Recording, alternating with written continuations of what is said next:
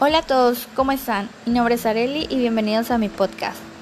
Hoy les voy a hablar acerca de los servicios de división y cuartos. Empezaremos por hablar sobre qué es un gerente de división cuarto. El gerente de división cuartos es responsable de supervisar el adecuado cumplimiento de las instrucciones de trabajo de los departamentos involucrados en esta área. Realiza revisiones de campo diariamente y se apoya en las instrucciones de trabajo de los departamentos. Dichas revisiones son registradas en el checklist de división cuarto. Uno de los objetivos principales es dar seguimiento y verificar que se ha cerrado el ciclo de atención a requerimientos especiales. De igual manera, atiende valor al buscar crear conciencia en el personal a su cargo de estar un paso adelante a las solicitudes de nuestros clientes.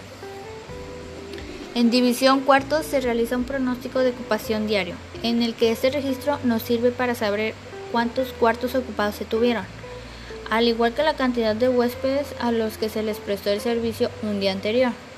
Esta misma información nos ayuda a saber con cuántos huéspedes iniciamos para planificar las actividades a realizar. Como parte del mantenimiento preventivo se planifica la revisión de habitaciones, áreas públicas por parte de gerente de división cuartos, gerente de mantenimiento y ama de llaves.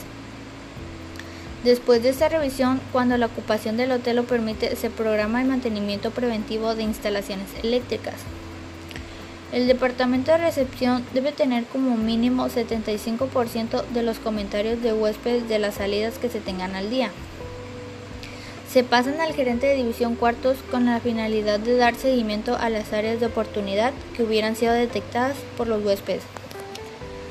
Mensualmente se revisa el inventario de blancos de ama de llaves y el reporte de lavandería que elabora el jefe de lavandería.